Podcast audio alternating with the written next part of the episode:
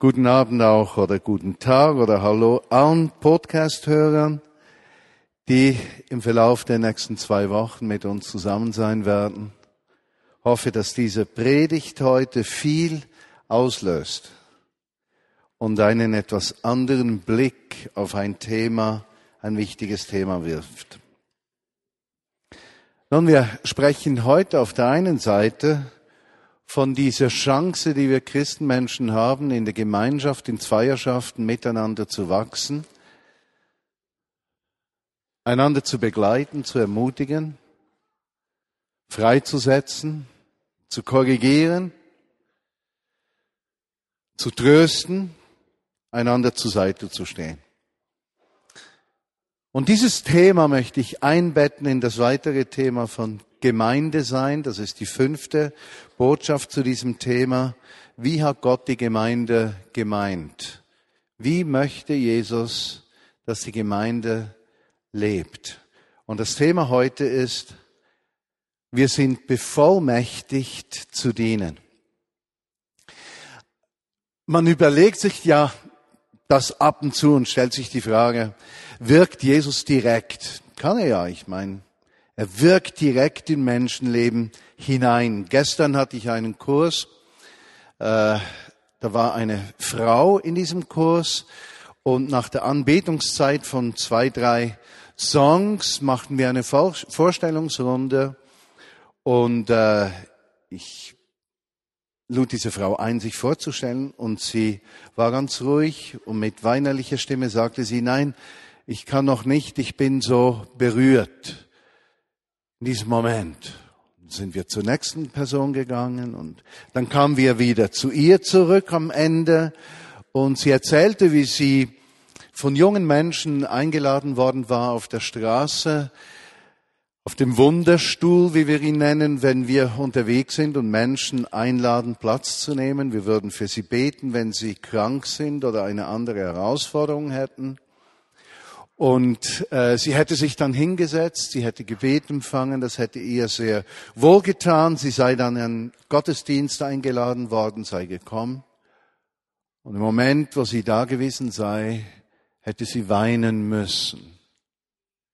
Und in diesem Moment, als wir gestern in diesem Kurs waren, geschah ihr wieder genau dasselbe.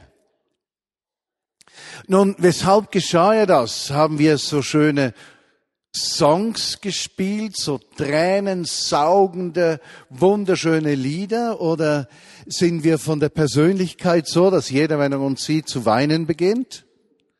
Äh, nein, natürlich nicht. Ganz im Gegenteil. Diese Frau hat Gottes direkte Wirken an sich erlebt. Und dieses direkte Wirken hat nichts mit Menschen zu tun. Es hat nichts damit zu tun, wie geistlich ich in diesem Moment bin, wie geistlich andere sind, äh, wie nah wir Gott stehen oder nicht stehen. Es hat damit zu tun, dass Gott direkt hineinbricht in ein Menschenleben.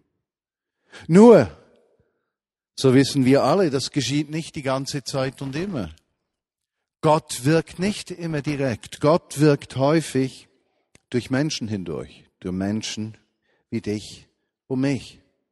Das ist der eigentliche Auftrag des Christenmenschen. Ein Christ ist ein Mensch, der durch die Nähe zu Jesus Christus erfahren hat, dass Gott ihn brauchen möchte. Unabhängig davon, wie stark du bist, wie gut du bist, wie begabt du bist, äh, wie stark du dich fühlst. Gott will dich brauchen. Du sollst ein in Instrument der Liebe Gottes sein. Und aus diesem Grund gibt Gott Berufungen.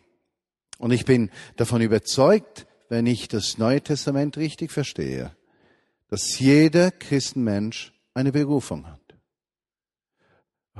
Unabhängig von seinen Lebensumständen. Gott gibt ihm eine Berufung. Diese Berufung ist aber nicht als Position zu verstehen, sondern als Funktion. Gott gibt dir etwas, um für andere Menschen jemand oder etwas zu sein. Er möchte dich führen, dich leiten, dich gebrauchen, dir in deinem Leben Bedeutung geben. Ich möchte einen Text lesen der uns hilft, das besser zu verstehen. Das ist der Epheserbrief Kapitel 4, die Verse 11 bis 16. Epheserbrief Kapitel 4, Verse 11 bis 16. Es ist ein Text, der vielen Menschen, die schon länger Christ sind, Christen sind, sehr bekannt ist, für andere vielleicht etwas neu. Ich lese diesen Text zuerst und möchte euch einige Gedanken über diesen Text dann weitergeben. Epheser 4, 11 bis 16. Und hier steht, und er hat einige gegeben und zu Aposteln berufen, andere zu Propheten, andere zu Evangelisten, andere zu Hirten, wieder andere zu Lehren, um die Christen zuzurüsten für das Werk des Dienstes, zur Erbauung der Gemeinde von Jesus, des Leibes Christi, bis dass wir alle zur Einheit des Glaubens und der Erkenntnis des Sohnes Gottes gelangen und zum vollkommenen mündigen, erwachsenen Menschen werden, ja zum Maße der vollen Größe Christi heranwachsen. Damit wir nicht mehr Unmündige sein, die von jeder neuen Lehre, die uns trifft, hin und her geworfen werden, Lehren, die durch Spielerei von Menschen entstehen, ihre Schlauheit und die oft in den Irrtum führen, sondern dass wir wahrhaftig in der Liebe, heranwachsen in allen Stücken in ihm, der das Haupt ist, Christus, der den ganzen Leib, die Gemeinde, verbindet miteinander und zusammenfügt durch alle Gelenke, die einander dienen nach dem Maß ihrer Möglichkeiten, damit dieser ganze Leib heranwachsen kann, sich auferbaut in Liebe. Dann zugegeben, äh, wenn ich diesen Text so vorlese, da sind so viele Informationen und Gedanken drin, auch, schöne äh, Redewendungen, dass wir versucht sind, uns an einem Gedanken aufzuhalten und den nächsten gar nicht mehr hören, weil der erste immer noch irgendwo stecken bleibt. Da möchte ich etwas Licht in diese Gedanken hineinbringen. Etwas ist offensichtlich. Vers 11 heißt es, und Jesus hat etliche berufen. Es scheint, dass Jesus Menschen Berufungen gibt. Ja.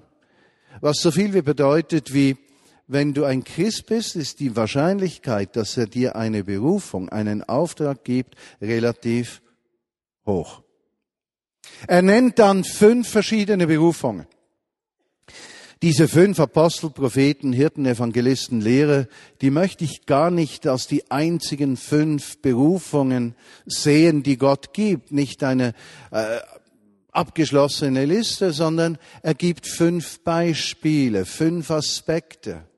Und wenn wir diese Worte hören, Aposteln, Propheten, Hirten, Evangelisten, Lehrer, äh, müssen wir zugeben, dass etliche von uns keinen direkten Zugang zur Bedeutung des jeweiligen Wortes haben. Und so habe ich versucht, mal die Worte so zu übersetzen, wie wir sie natürlicherweise heute hören würden. Und so hat Jesus Menschen Berufungen gegeben, einige sendete er aus. Anderen hat er die Berufung gegeben, Gottes Stimme zu hören. Anderen hat er die Berufung gegeben, über Gott zu sprechen. Anderen hat er die Berufung gegeben, sich zu kümmern. Und wieder anderen hat er die Berufung gegeben, anderen Menschen dabei zu helfen, den Glauben zu verstehen und im Alltag auszuleben. Und wenn wir solche Worte brauchen, dann merken wir plötzlich, es sind nicht mehr abstrakte Titel wie Apostel, Evangelisten, Propheten, Hirten und Lehrer, sondern es rückt die Funktion, die Tätigkeit, was die tun, in den Mittelpunkt. Jesus hat uns beschenkt, umgeben mit Menschen, die er zu uns sendet. Er hat uns umgeben mit Menschen, die Gottes Stimme hören. Er hat uns umgeben mit Menschen, die sich um uns kümmern. Er hat uns umgeben mit Menschen, die uns ermutigen und von Gott erzählen. Er hat uns umgeben mit Menschen, die uns dabei helfen, den Glauben besser zu verstehen und im Alltag anzuwenden. Jesus hat uns mit solchen Menschen umgeben. Der Gedanke ist also nicht, du musst jetzt ein Apostel, ein Prophet, ein Evangelist, Hirte oder Lehrer sein, sondern der Gedanke ist folgender. Aus Liebe zu uns nachfolgen von Jesus und gibt uns Gott mit Menschen, die uns zur Seite stehen. Die einen kümmern sich, andere hören auf Gottes Stimme, andere werden zu uns gesandt, wieder andere ermutigen uns mit ihren Worten und die anderen unterweisen uns, erklären uns Dinge, die wir nicht wissen. Weshalb hat Jesus das getan? Nun, in diesem Text gibt er auch die Erklärung, weshalb er das getan hat. Vers 12. Er hat es getan, um Menschen zum Dienst vorzubereiten. Das heißt, und hier liegt ein massives Geheimnis. Alles, was Gott dir gegeben hat und Gott dir je geben wird, wirst du nur behalten können, wenn du es weggibst. Das ist ein geistliches Prinzip. Alles, was Gott uns gibt, verlieren wir unterwegs, wenn wir es nicht weggeben. Wenn Gott dir die Gabe oder Berufung der Ermutigung gegeben hat und du ermutigst keinen Menschen, dann wirst du das verlieren. Aber wenn du die Gabe der Ermutigung, Berufung der Ermutigung hast, dann sollst du nicht nur Menschen ermutigen, sondern Menschen dabei helfen, zu Ermutigern zu werden. Und da geht es nicht um Gemeindebau und Kontrolle von Diensten und so weiter. So wären aus der Vignette Bern nie 150 Gemeinden herausgewachsen. Das wäre nie möglich gewesen sondern es geht darum, Menschen anzustecken mit dem, was Gott dir gegeben hat. Dafür hat er uns Berufung gegeben, damit andere Menschen angesteckt werden, dasselbe zu tun. Das Zweite, sie sollen die Menschen respektive die Gemeinde ermutigen. Ihr erinnert euch, vor ein, zwei Sonntagen habe ich gesagt, es gibt für mich drei Gründe, am Sonntag in den Gottesdienst zu kommen. Grund Nummer eins, ich möchte gemeinsam, gemeinsam mit euch Gott begegnen. Gottesdienst heißt für mich gemeinsame Gottesbegegnung. Ich kann eine individuelle Gottesbegegnung jederzeit für mich haben.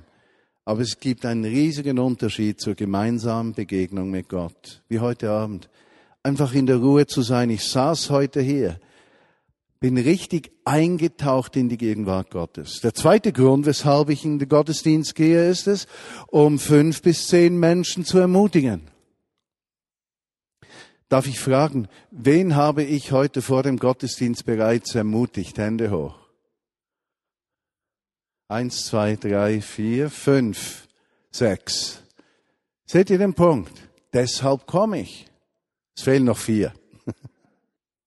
Wenn ich mit euch Gott begegne, wenn ich fünf bis zehn Menschen ermutige, dann geschieht etwas in mir.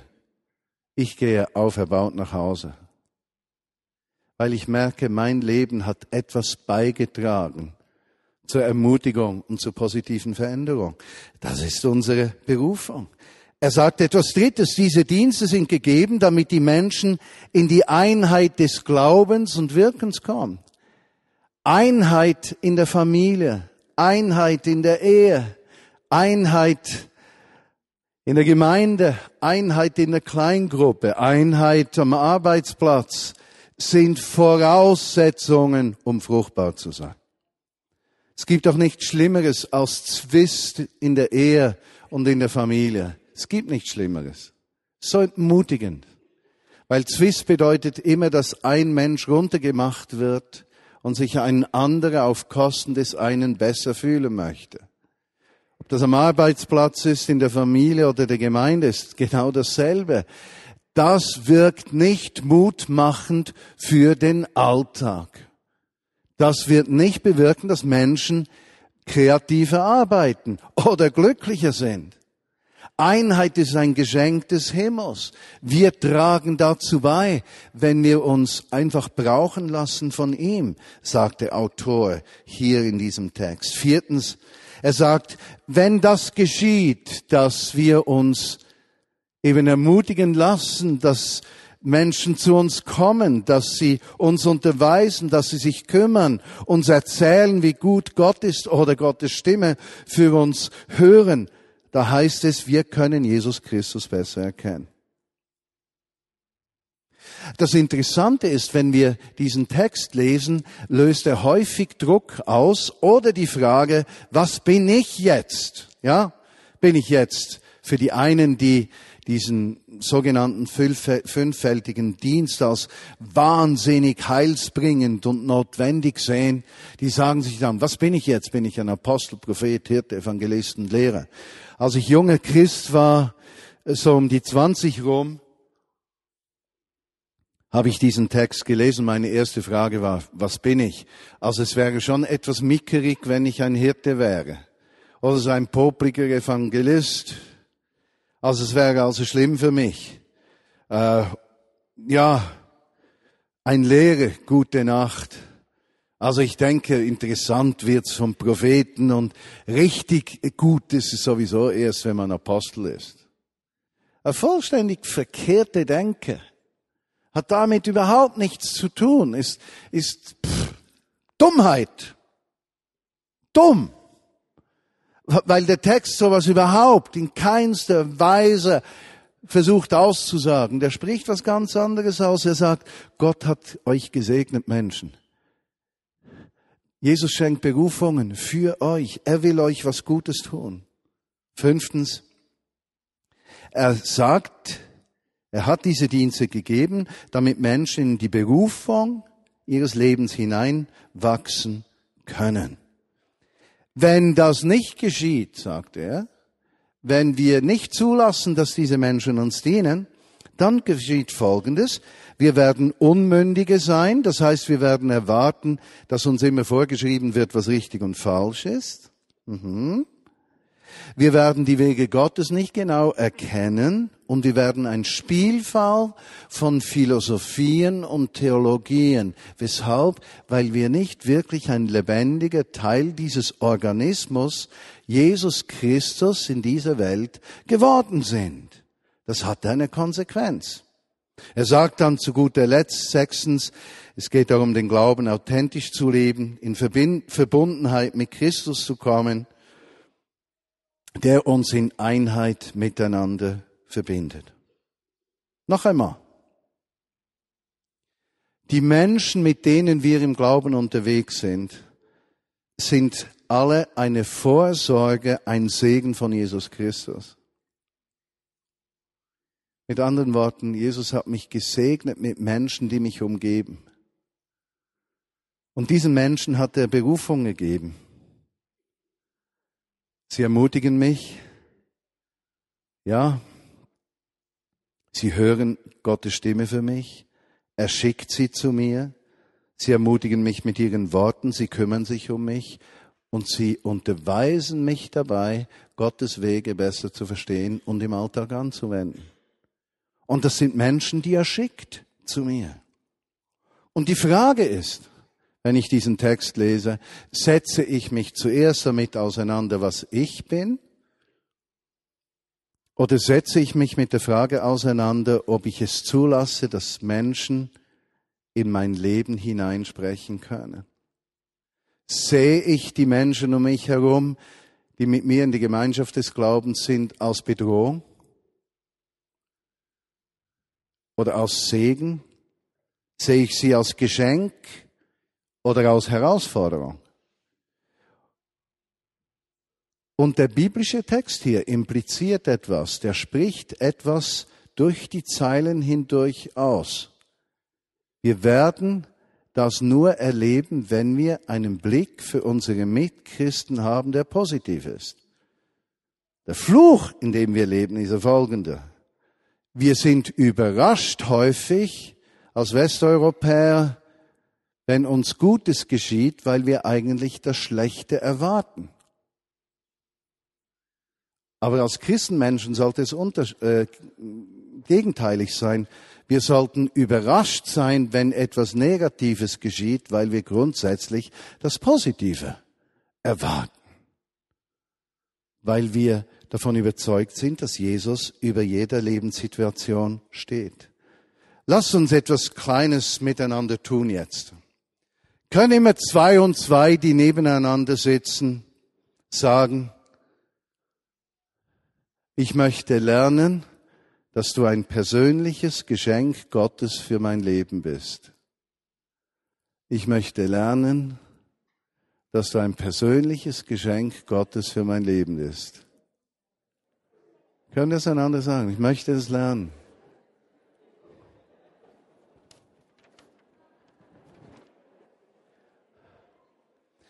Ich habe es bewusst so formuliert, ich möchte das lernen, weil ich denke, dass Christen eine riesige Herausforderung haben. Wir sind oft dann dazu bereit, einen Menschen als Geschenk des Himmels zu sehen, wenn er perfekt ist, mindestens besser ist, als wir es sind. Und wir sind sehr schnell bereit, Menschen sehr kritisch zu betrachten, und weil wir sie kritisch betrachten, sehen wir das gar nicht, was Gott durch ihr Leben in unserem Leben bewirken möchte. Wir schneiden uns von einem Segen ab. Eigentlich hat Gott für uns in der christlichen Gemeinde gesorgt. Er sorgt für uns durch die Gemeinschaft. Und die Frage ist nicht primär, kümmert sich jemand um mich, sondern die Frage ist, bin ich überhaupt offen, dass Menschen mir dienen. Unabhängig davon, wo diese Menschen in ihrem Alltag stehen. Nun, ich möchte etwas Zweites ansprechen, das mir sehr wichtig erscheint in diesem Zusammenhang. Und zwar, es ist offensichtlich, Jesus sendet seine Jünger. Der Autor des Epheserbriefes Apostel Paulus oder ein Schüler von ihm nimmt diesen Gedanken auf und spricht ganz klar davon, Jesus sendet Menschen, ja? Und die Frage ist ja, beinhaltet diese Sendung einfach mal den Auftrag oder beinhaltet diese Sendung auch eine Bevollmächtigung? Also es ist ja gut und nett, wenn irgendeiner zu mir kommt und sagt, Martin, möchte dich ermutigen, äh, sei mutig, sei stark, erachte Widerstände nicht als etwas Negatives, sondern als Herausforderung, in der Gott dir hilft. Das ist nett, wenn das jemand sagt. Wenn aber jemand, der das sagt, das in einem göttlichen Auftrag zu mir sagt, ist es nicht nur eine menschliche Ermutigung, sondern in diesen Worten liegt eine massive Kraft, die zur Veränderung führt. Und die Frage lautet, wenn Gott dich beruft, ja, und das kann am Arbeitsplatz, Familie, Gemeinde irgendwo sein, wenn er dich sendet, gleichwo, wenn du ein Hörender bist von Gottes Stimme, gleichwo an deinem Arbeitsplatz und in deiner Familie, äh, gibt er dir einfach eine Aufgabe oder gibt er dir eine Autorisierung? Und wenn er dir eine Autorisierung gibt, das ist dann die nächste Frage, wie sieht die aus? Wie können wir die erkennen? Und da gibt es einen herrlichen Zusammenhang, den ich sehe, und wir lesen davon im Johannesevangelium Kapitel 20, Verse 20 bis 23. Da ist mir ein Licht aufgegangen, als ich mir darüber Gedanken gemacht habe. Johannes 20, Vers 20 bis 23 steht, da wurden die Jünger froh, als sie Jesus sahen. Da sprach Jesus wieder mit ihnen, Friede sei mit euch. Und jetzt kommt's. Gleich wie mich der Vater gesandt hat, so sende ich euch. Also es scheint eine logische Konsequenz zu sein. Der Vater sendet den Sohn, der Sohn sendet die Jünger. Wir gehören zu den Jüngern. Der Vater sendet den Sohn, der Sohn sendet die Jünger. Und jetzt kommt etwas Interessantes. Vers 22. Und nachdem er das gesagt hat, hauchte er sie an und sprach zu ihnen, empfangt den Heiligen Geist. Welchen ihr die Sünden vergebt, denen sind sie vergeben, welchen ihr sie behaltet, denen sind sie behalten. Überleg dir diesen letzten Satz mal. Also wenn du jemanden die Vergebung der Sünden nicht zusprichst, dann vergibt ihm Gott nicht.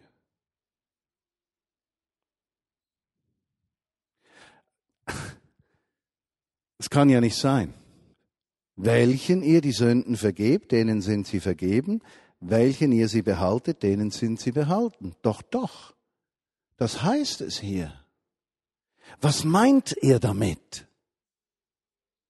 Also erstens mal, wenn Jesus zu seinen Jüngern so spricht, muss er eines haben. Massivstes Vertrauen, dass seine Jünger sich so verhalten, wie er sich in der gleichen Situation verhält.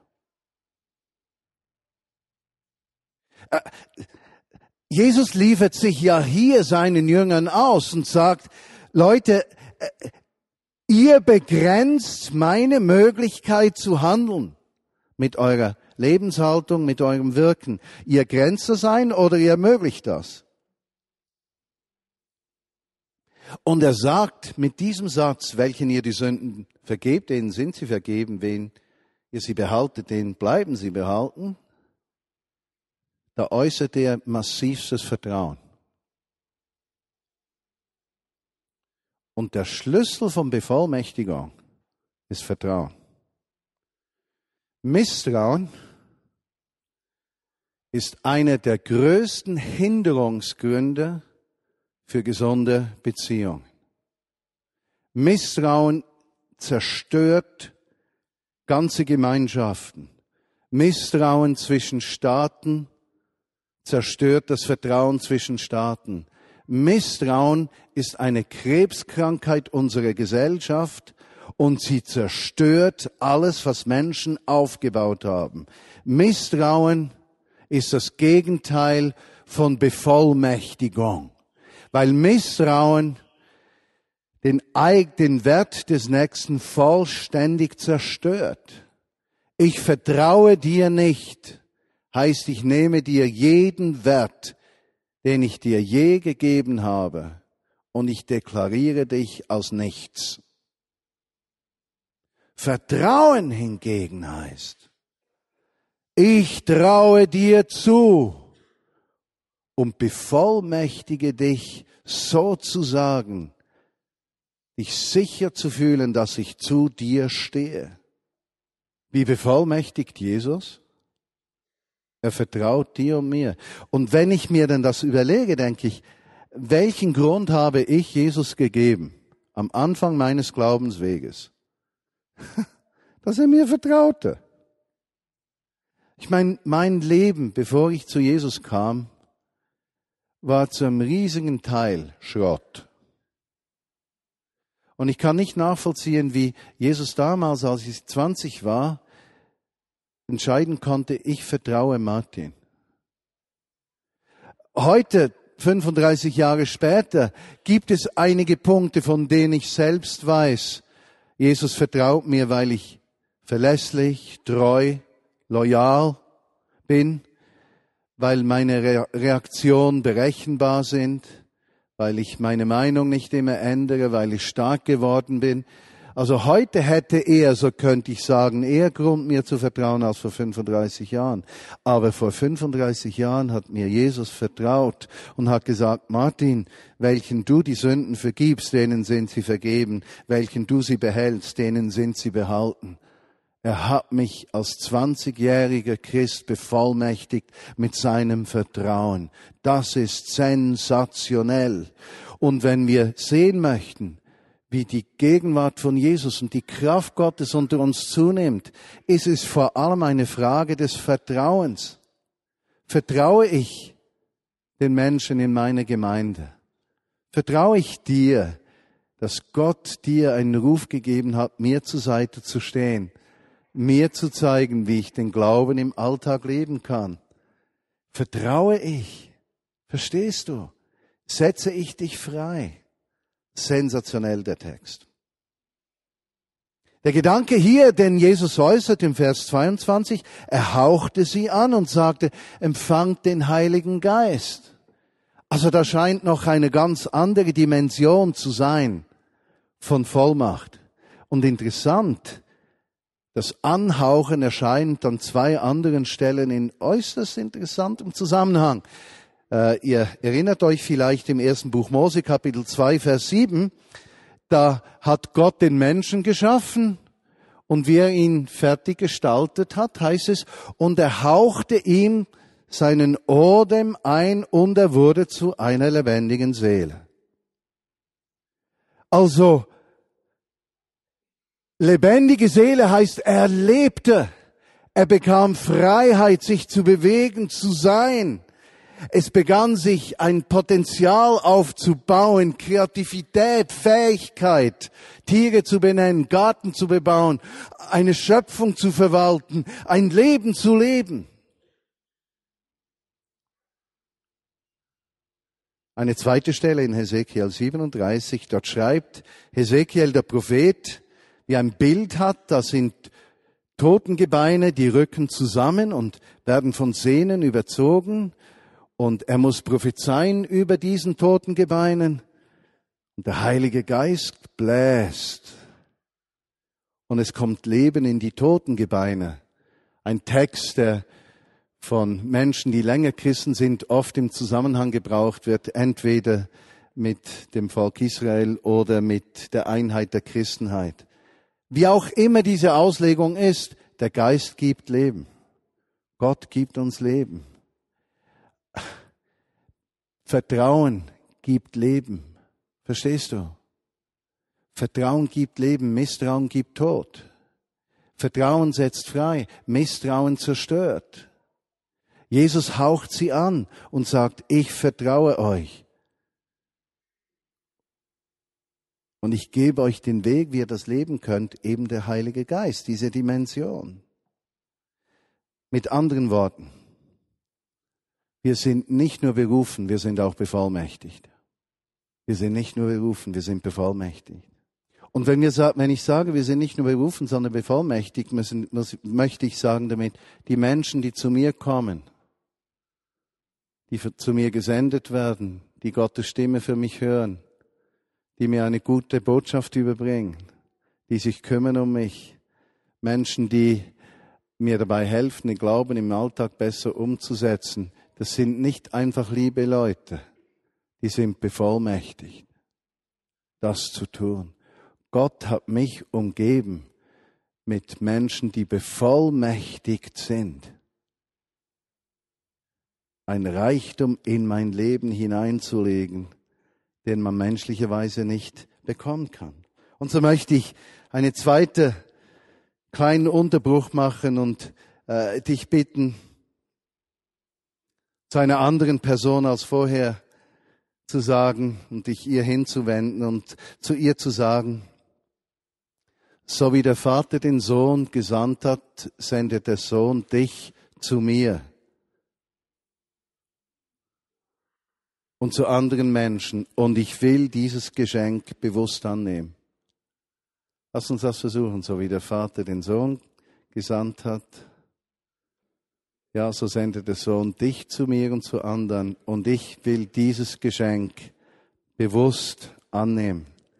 Können wir das einander sagen? Es geht um einen inneren Paradigmenwechsel. Das führt zur letzten, zur letzten Frage. Und die letzte Frage lautet, lebe ich in der Bevollmächtigung lebe ich in der Vollmacht, die ich mit der Berufung bekommen habe. Apostel Paulus schreibt in seinem zweiten Brief an Timotheus in Kapitel 2, Vers 1 und 2, du nun mein Sohn, erstarke in der Gnade, die in Jesus Christus ist.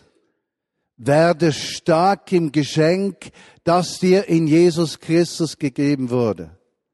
Erstarke sozusagen als Gemeindeglied in der Tatsache, dass Gott dich umgeben hat mit riesigen Geschenken und das sind Menschen. Und dann sagte Vers 2, und was du von mir gehört hast vor vielen Zeugen, das vertraue treuen Menschen an, die fähig sein werden, auch andere zu unterweisen. Und hier kommt die Kernfrage. Lebe ich in dieser Bevollmächtigung? Und zweitens, betrachte ich meine christlichen Freunde als Bevollmächtigte? Wir sind doch so schnell bereit, nach Persönlichkeiten zu urteilen, ob sie etwas zu geben haben oder nicht. Sind wir bereit, einander anzunehmen? Zweitens, sind wir bereit, diese Bevollmächtigung der nächsten Generation weiterzugeben? Und wenn ich nächste Generation sage, meine ich nicht nur junge Menschen, aber auch. Oder sagen wir, die müssen noch dies und jenes lernen?